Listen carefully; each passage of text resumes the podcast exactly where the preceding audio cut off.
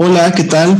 Bienvenidos a este cuarto episodio de Parresia. Mi nombre es Javier Grajales Fernández. Me encuentro nuevamente con el maestro Alejandro Carrillo Valero. En el episodio 3 hablamos sobre violencia, agresividad, agresión, un poco qué, qué distingue estos conceptos. Y tocamos un punto que es el del narcisismo y cómo el narcisismo se vincula con, la agresividad, con la violencia, ¿Qué, vínculo hay con esto, ¿no? Y remitíamos, em, hacemos una equiparación entre imaginario, narcisismo y yo. Entonces, me gustaría como, si te parece bien, amigo, ir em, ir por esa línea. O sea, como primero que, primero que nos centremos en explicar un poco qué es el yo, qué es el narcisismo, qué es lo imaginario, eh, para contextualizar un poco a la gente que nos está escuchando, que de repente ese es un poco el problema, ¿no? Que hablamos de, conceptos y a, lo mejor uno de los comentarios que nos decían eh, en uno de los videos es como, eh, deténganse un poco a explicar ciertos conceptos porque falta contexto, ¿no? Entonces, eh, me interesaría que definiéramos qué es lo imaginario, qué es, el narcisismo, qué es el yo, eh, por qué lo estamos tomando como, una especie de sinónimos y ya pasar a por qué lo estamos vinculando con la agresividad y con la violencia. Habíamos distinguido que, que la violencia para el psicoanálisis eh, pues queda reservada para lo natural, los animales, el medio ambiente, em, los accidentes internos que pasan en el cuerpo, eh, que podríamos llamar las enfermedades, accidentes tal cual como lo, llamaba George Canguilhem, ¿no?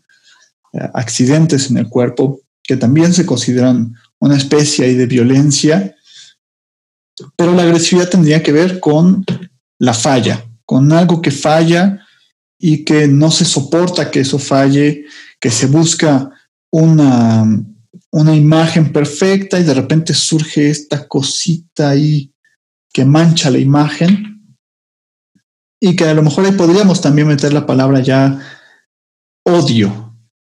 El odio ante la mancha de la imagen, lo que hace que el mundo no sea perfecto, lo que hace que mi expectativa no pueda cumplirse. Mm, y en ese sentido, pues todos estamos atravesados por por esto, por esta experiencia eh, de querer erradicar la falla, ya sea para con uno mismo o con otros, ¿no? ¿A ti te pone agresivo algo, amigo? Sí, claro. claro que sí. ¿Cómo no sentirse molesto o convidado por algún afecto, no? Por supuesto. Pues eh, muchas gracias por la invitación, Javier. Eh, continuamos con nuestra charla. Em, ¿Por qué existe la violencia? ¿Qué es lo que suscita la intención de la agresividad? ¿Qué es lo que hace que devenga una acción con la agresión? ¿Cómo es posible que se inflame de locura la agresividad y la agresión y se convierta en algo erótico y terrible como es la crueldad? ¿Cómo surge un afecto como es el del odio y qué correlato tiene con el amor? ¿Con el amor a otro o con el amor de sí? que es lo que implicaría el narcisismo. Em, desde siempre ha existido crimen, y guerra. La guerra como esta construcción terrible y colectiva que evidencia el grado máximo de inmoralidad en los hombres. Tal vez la principal construcción colectiva de, la agresión y la agresividad, entre otras como el racismo, la segregación, la intolerancia. Se es violento por naturaleza o porque es algo aprendido, o se es pacífico por naturaleza, por nacimiento, se es bueno o se es malo, son las preguntas que originariamente guían a la filosofía para saber em, con respecto a estos afectos. Mm, y hay diferentes posiciones, ¿no? Para pensar lo propone como bueno, quién lo propone como malo, quién lo propone como pacífico, violento.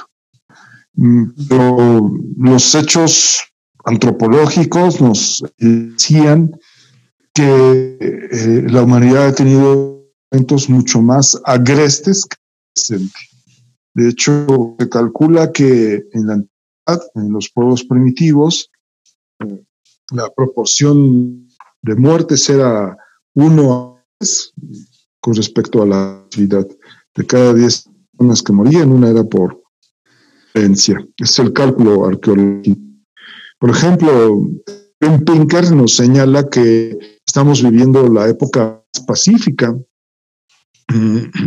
que proporciona a otras épocas. Eh, hay mucho menos asesinatos, guerras que antaño. Sin embargo, hay un efecto curioso porque pareciera que hay una escalada de agresividad, ¿no? Y Steven Pinker lo, lo explica por dos sucesos. Uno, pues porque hay más posibilidades de conocer la agresividad en muchas partes, ¿no? Los medios de comunicación, las redes sociales, las noticias, nos evidencian eh, fenómenos que pasan del otro lado del mundo y que nos, que nos los hacen llegar inmediatamente. Por ejemplo, lo que recientemente pasó en Beirut, eh, en unas horas conocimos todos a través de nuestros medios móviles, eh, no solo la noticia, sino las imágenes de este suceso terrible. O el otro suceso, el de este dron que es ah, golpeado cuando sube la combi y se invierten los papeles de agresor a, ser agredido. Son sucesos que a todos nos convidan.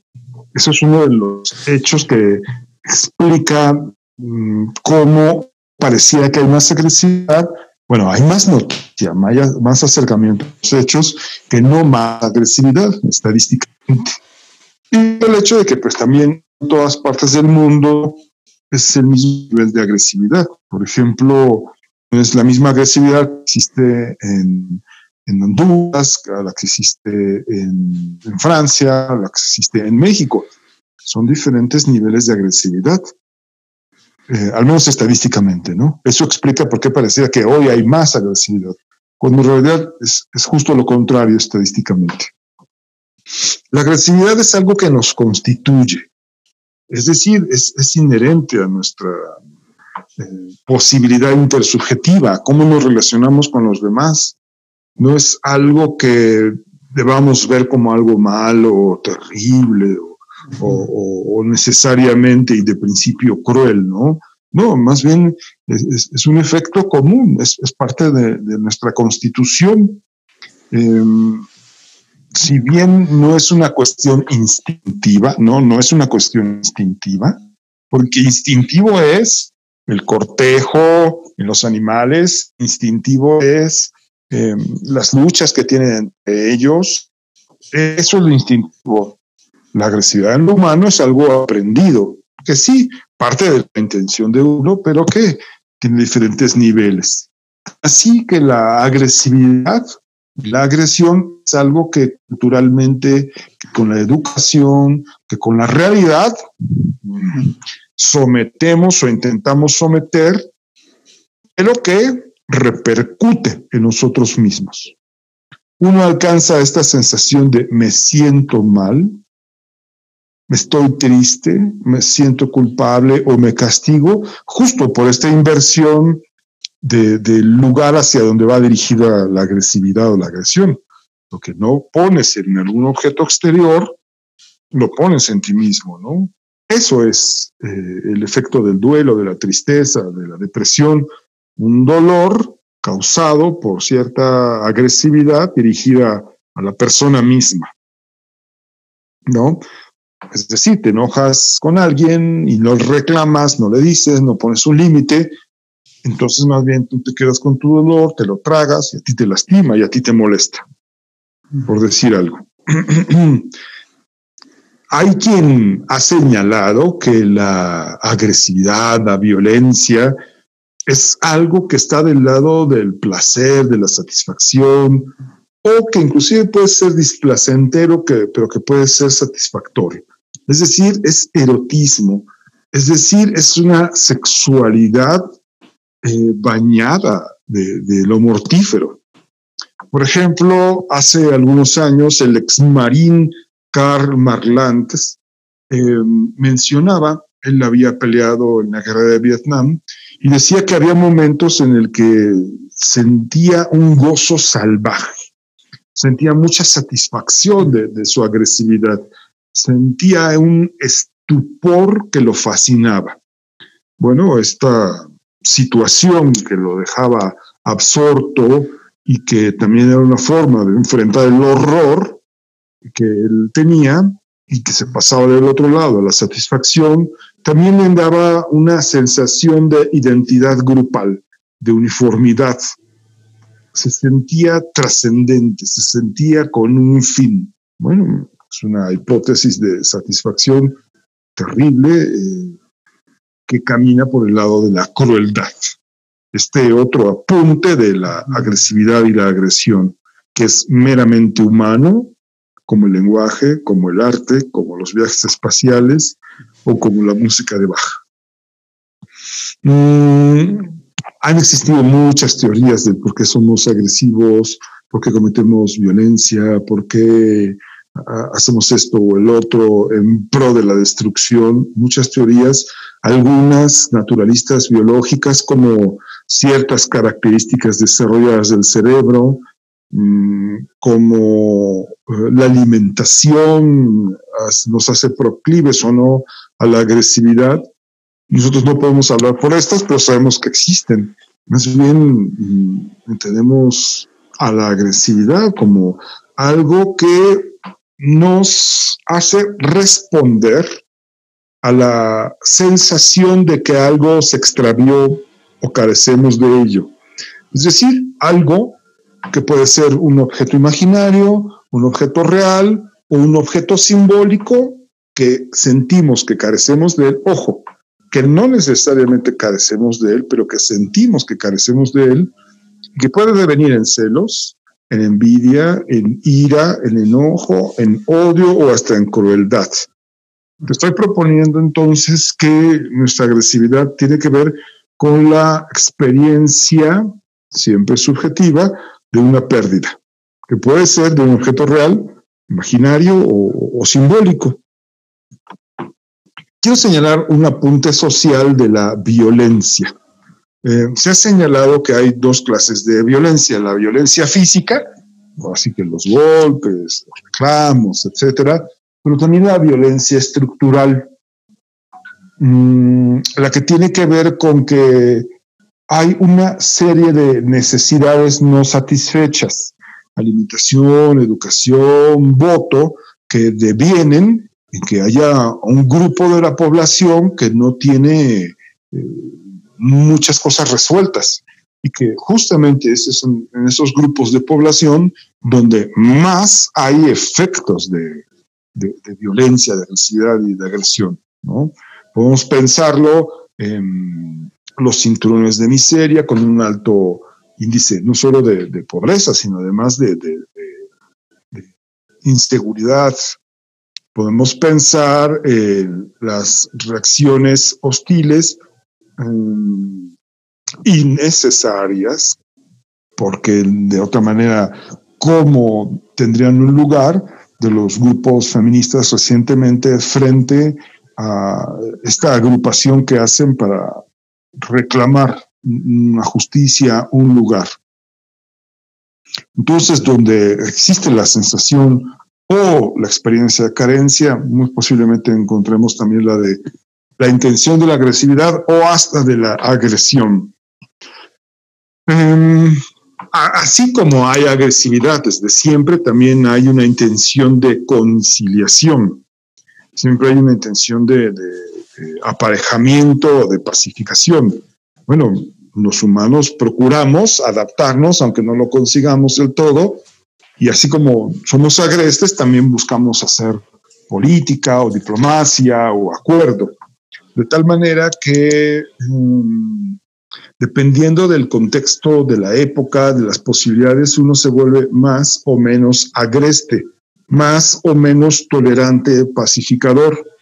Eh, si el primer grupo de identidad sería eh, la familia, haría una distancia entre los otros y nosotros. Pero resulta que hay una tendencia del eros, del amor, a unificar, ilusoria, imaginaria, si tú quieres, pero la hay, que va haciendo crecer eh, esta identidad, este grupo, ¿no? Pasa de la familia nuclear a la familia extendida, de la familia extendida a una escuela, de una escuela a un municipio, eh, haciendo siempre distancia entre nosotros y los otros. Pero que bueno, también existe esa tendencia. Como para señalar que frente a esto de la crueldad también hay ternura, frente a la agresividad también hay conciliación, porque bueno, hay, que referirnos a estos dos pares antitéticos. Por otra parte, planteabas, bueno, ¿cuál es el vínculo del, de la agresividad con el narcisismo, con el yo, con lo imaginario? Mm, que son las preguntas con las que partimos, ¿no? Creo que bien vale la pena por ahí retomar. Y bueno, tendría que ver con, con que Freud descubre que hay un momento en la infancia donde el, el niño es narcisista, el niño ama una parte de, su cuerpo o se ama así o, alguna de sus extensiones. Eh, hay un exacerbado amor de sí mismo, que es algo que ocurre en los niños o en la vanidad o el yo su majestad. Exacto, exacto, en referencia a esta pintura, ¿no? De His Majesty the Baby. Bueno, este narcisismo nos viene a explicar un momento del autoerotismo que, que es bañado, claro, que por muy narcisista que sea, no es una autoestima o un autoamor. Más bien tiene que ver con cómo alguien le ha enseñado a amarse. A partir de que el otro lo ama a él, él se puede amar. Ojo, porque eso es un apunte muy importante para lo que tendrá que ver con, hay una autoestima, uno puede amarse a sí mismo, tienes que incrementar tus niveles de amor propio, o uno se ama en función de que alguien más te ha dado ese lugar, te, ha bañado de significación, te ha investido como alguien deseable, interesante, llamativo. La apuesta está porque uno se ama en función de que alguien más lo ha amado. Eso es el narcisismo, porque aún no hace este siguiente paso dialéctico que implicaría, además de amarme a mí, porque alguien más me amó, ahora soy capaz de declinar algo de este narcisismo para amar a otro en función de que él me ame. Bueno, entonces es un siguiente paso, pero también a la vez es un retorno al narcisismo porque yo te amo en función de lo que tú me amas. ¿El amor es egoísta? Sí. ¿El amor no tiene ganancia? Sí. Entonces, bueno, esta cuestión del narcisismo, eh, ¿qué correlato tiene con, la agresividad? Resulta que la agresividad en un primer momento, si bien es una experiencia eh, de pérdida lo que lo hace surgir, no necesariamente es algo que tenga que ver con lo terrible o lo problemático. En un primer momento la agresividad no está aparejada ni con la sexualidad, sino con una manifestación que implicaría agruparse, apoderarse de algunas extensiones propias del cuerpo. Esto Freud lo señala como la pulsión de apoderamiento. Este lugar donde a partir de la impotencia motriz de un pequeño niño, un bebé, eh, un niño de un año, año y medio, por decir algo, eh, empieza a enseñorearse de sus miembros de sus extensiones, de sus brazos, de su cabeza, de incorporarse, de brincar, de hablar. En esta anticipación que resulta de ver que los otros ya caminan, ya hablan, ya se mueven, tienen motricidad fina, el niño aspira también a hacer eso, lo que conocemos como identificación. Se vive como si él fuera eso que ve, pero entre lo que ve y lo que tiene como posibilidad hay una impotencia. Esa impotencia efectúa eh, la, carencia y la necesidad de enseñorearse de sus miembros, de ser capaz de, moverse, de hablar, de, de, hacer las veces de los demás.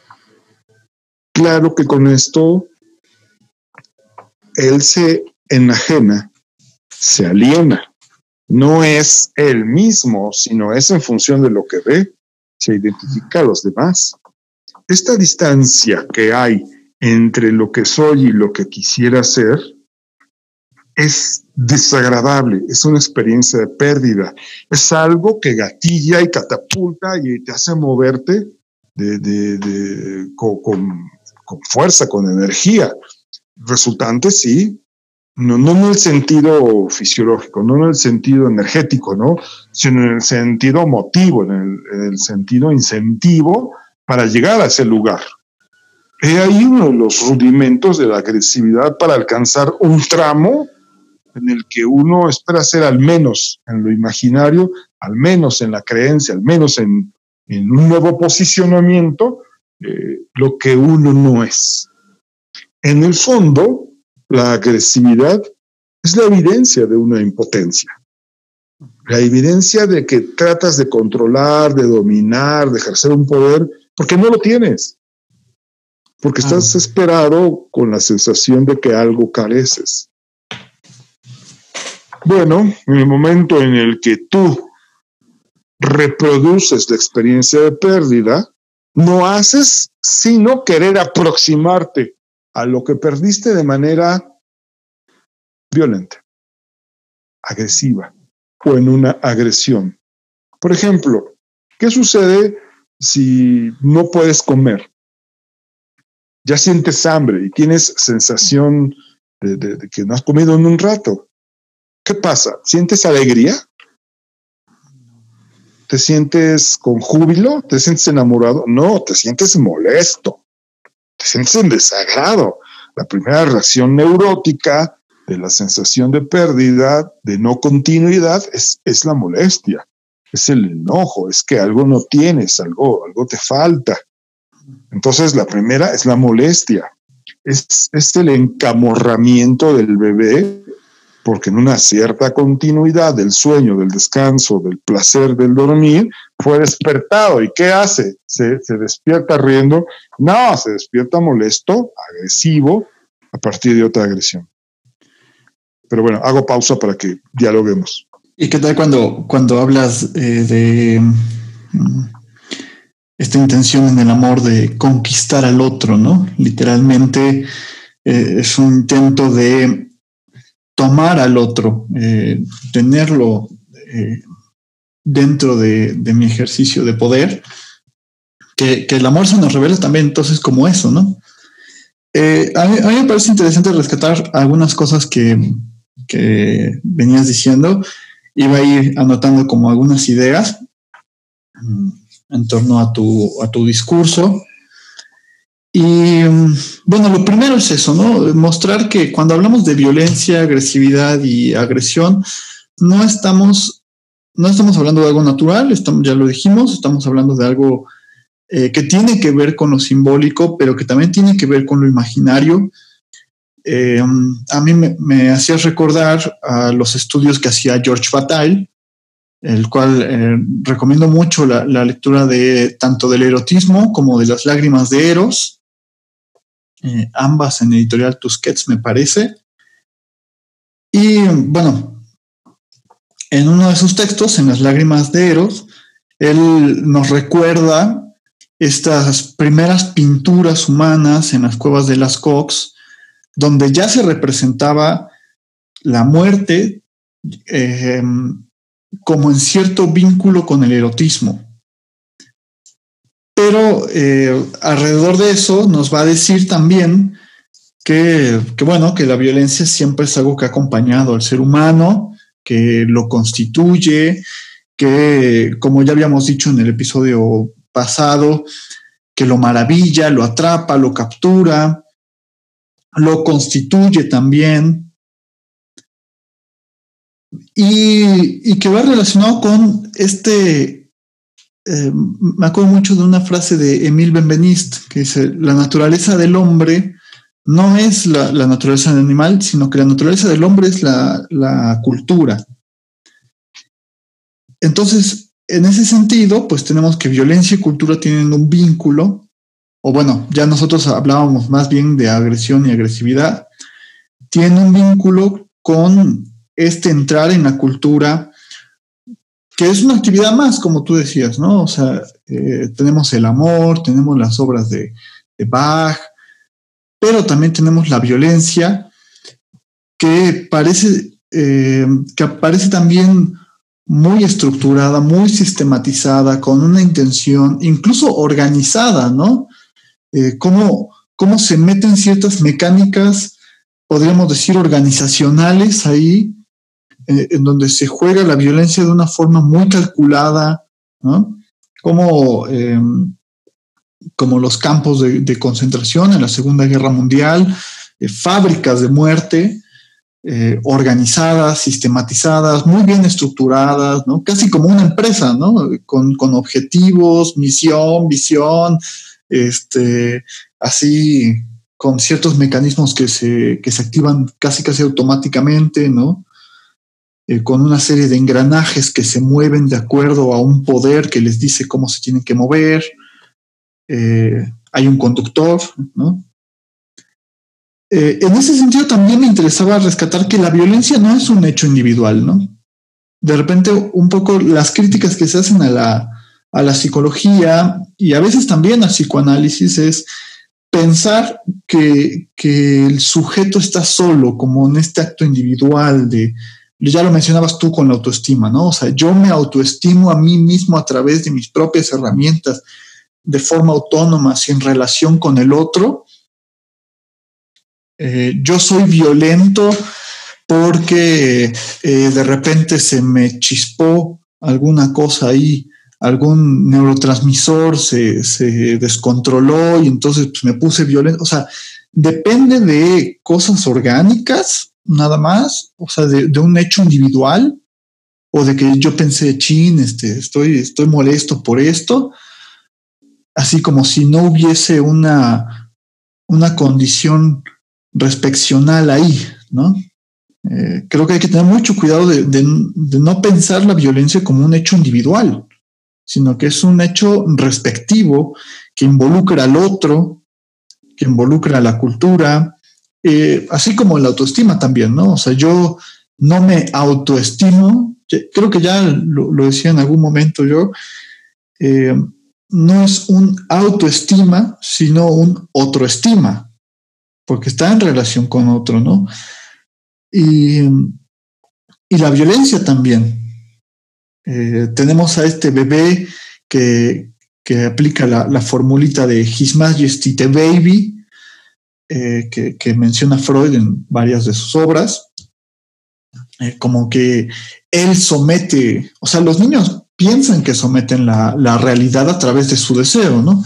Yo deseo esto y entonces la realidad se tiene que acomodar de cierta forma que responda a mis caprichos. Conforme uno va creciendo, conforme se nos van mostrando las pautas de la cultura, se nos muestra que esto no es así, que, que el niño no, no es ninguna majestad, y que sabes qué, que la realidad no, o sea, te dice, sí, sí, sí, qué bueno que tú tengas este deseo, ¿no? Yo ahorita estaba pensando, ahorita pasó un ejemplo así, ¿no? Eh, estábamos hablando y por aquí están haciendo un poco de ruido porque están cortando el césped, ¿no? Eh, uno tendría la intención de grabar y que no, que no hubiese ruido, que no nada, y, y, a veces no es posible porque la realidad nos muestra otra cara, ¿no? Ya lo decía Freud en, en la pérdida de la realidad de la neurosis y la psicosis, ¿no? Eh, tenemos una realidad y el neurótico trata de evitarla, trata de no querer verla, no querer saber nada de ella, ¿no? El psicótico de, plano la, destruye, la desgarra, eh, e impone su propio deseo en la reconstrucción de una realidad más agradable. Eh, y a mí me, llama mucho la atención esa propuesta que hace Freud. En, ese texto hace una propuesta muy linda para pensar una alternativa para la violencia, ¿no? Él dice, bueno, eh, lo que podríamos considerar una persona normal, pues yo, siempre lo pongo un poco entre comillas, porque también me parece que hablar siempre de lo normal implica idealizar eh, cierto, eh, cierta cuestión ahí. Pero él dice, bueno, lo que podríamos llamar en dado caso una persona normal sería alguien que como el neurótico pudiese tomar en cuenta la realidad sin que, sin que intente evadirla, sin que, y, sin que se limite, ¿no? Como de, ay, así son las cosas y ni modo, ¿no? Pues me apachurro, ¿no? Eh, alguien normal sería alguien que pudiese tomar esta, esta condición de tomar en cuenta la realidad y al mismo tiempo dice, alguien normal sería alguien que presentara una característica psicótica también, en el sentido de querer modificar esa realidad. El problema del psicótico es que modifica la realidad a través de, destrozarla y de colocar una, realidad perfecta ¿no? en, su lugar. Eh, me parece que, que, es una alternativa muy, muy interesante para relacionarse con lo que falla. O sea, tomarlo en cuenta y a la vez buscar modificarlo sin que eso implique abandonarlo, ¿no? En algún momento hablábamos eh, tú y yo sobre, sobre esta cuestión de que a veces hay que meter las manos en el lodo, ¿no? Eh, trabajar y amar eh, es, algo que, que, decía Freud como, como una intención del análisis y que es una alternativa interesante para la violencia pero que a mí me parece también muy interesante que nos digas que, la violencia no es esto, o, la agresividad, la agresión, no es esto malo, así como que no, no, tenemos que no tenemos que aproximarnos desde estas categorías morales, sino entender que también la, agresión, la agresividad también es un, hecho necesario, ¿no? Porque para que yo pueda relacionarme con otros también se necesita cierto, cierto componente de agresividad, de irrumpir en el otro, de entrar en su vida, de... Eh, eh, híjole, yo, yo pienso cuando te empiezas a relacionar con alguien, ¿no? O sea, ese alguien no pidió conocerte, ¿no? Ese alguien estaba ahí en paz, en una banquita, ¿no? Y tú te acercaste y le dijiste, hola, ¿no? E irrumpiste en su vida y rompiste y tenías una intención de acaparar a esa persona como un amigo, ¿no? Como de, como ven, eh, tú eres mi amigo, ¿no? Mío, mío, ¿verdad que eres mío? ¿Verdad? ¿Verdad que sí? O sea, me parece interesante pensarlo así, como, como un hecho constitutivo, estructural, y no como algo ahí malo de lo que nos podemos deshacer y todo ejercicio, estas campañas que se hacen, ¿no? De prevenir la violencia. Así como que, pues, ¿prevenir qué? Si ya estamos insertos en eso, si ya estamos constituidos ahí, ya tenemos un lugar de entrada. Yo, te preguntaría incluso si antes de nacer ya tenemos un lugar en la violencia, ¿no? Ya tenemos un lugar en el deseo de, nuestros padres y ya tenemos, eh, ya tenemos un lugar ahí, pero estaría bueno preguntarse si también tenemos un lugar ya, ya preconfigurado en la, en la agresión. Eh, y no me extiendo más porque ya, ya estamos como un poco sobre tiempos. Eh, me gustaría con, esa idea ir, cerrando. Eh, nuevamente, pues te, agradezco participar en el, podcast. Es, es, un gusto escucharte. Eh, sobre estos temas que, últimamente han, han, capturado tu atención. Que mira, eh, te, han capturado, ¿no? También ahí andas, andas elaborando cosas, ¿no? Y mm, bueno, recordarle a la gente, mira, te decía que luego me dejo cosas entre las ramas. El episodio pasado me dejé algo entre las ramas, ¿no? También eh, yo creo que voy a empezar a notar estas cosas. Pero bueno, recordarle a la gente que, que se puede suscribir al canal, invitarlos a que lo hagan, a que le den a la campanita para que les avise. Es más cómodo para ustedes. Si quieren escuchar estos programas, si les gusta, pues adelante, denle a la, a la campanita, denle eh, like al video si les gustó, coméntenos sus dudas, sus propuestas, de qué les gustaría que habláramos. Eh, por ahí ya, ya decía en el episodio anterior, ha habido comentarios muy favorables, yo los agradezco infinitamente. Eh, este proyecto va, va, a continuar, va arrancando. Actualmente subimos videos, em, subo videos cada 15 días aproximadamente, cada los domingos, ¿no? Un, domingo sí, un domingo no. Así nos vamos. Eh, en lo que vamos agarrando cierto, cierto ritmo. Recordarles eso, que se suscriban. Y lo que me había dejado entre las ramas era que ya también nos pueden escuchar en Spotify y en otras plataformas de, de podcasting. Entonces, eh, pues con todo gusto vayan a, seguirnos, a, comentarnos de qué les gustaría que habláramos, ¿no? Mm, y ahora sí, creo que no me dejó nada entre las ramas. Seguramente va a salir algo, ¿no? Porque lo que falta y lo que falla siempre sale. Así es. Pues muchas gracias por la invitación, eres muy amable y es un gusto colaborar contigo. Perfecto, muchísimas gracias. Eh, también voy a poner tus, tus datos de contacto. Con mucho gusto. Si estás de acuerdo, si, si gustas, eh, para que la gente pueda, pueda contactarte. No, no sé si quisieras dar como algún eh, mensaje final o, algo con, relacionado a eso. O sea, bueno, Alejandro se encuentra en Tlaxcala, en, en Apizaco. De repente también atiende consultas aquí en, en Puebla, entonces, eh, pues con todo gusto, por ahí lo tienen. Muchas gracias por, por los datos, por la invitación y a ustedes por, por seguir a Javier y este programa. Gracias. Pues nos vemos dentro de 15. Hasta pronto.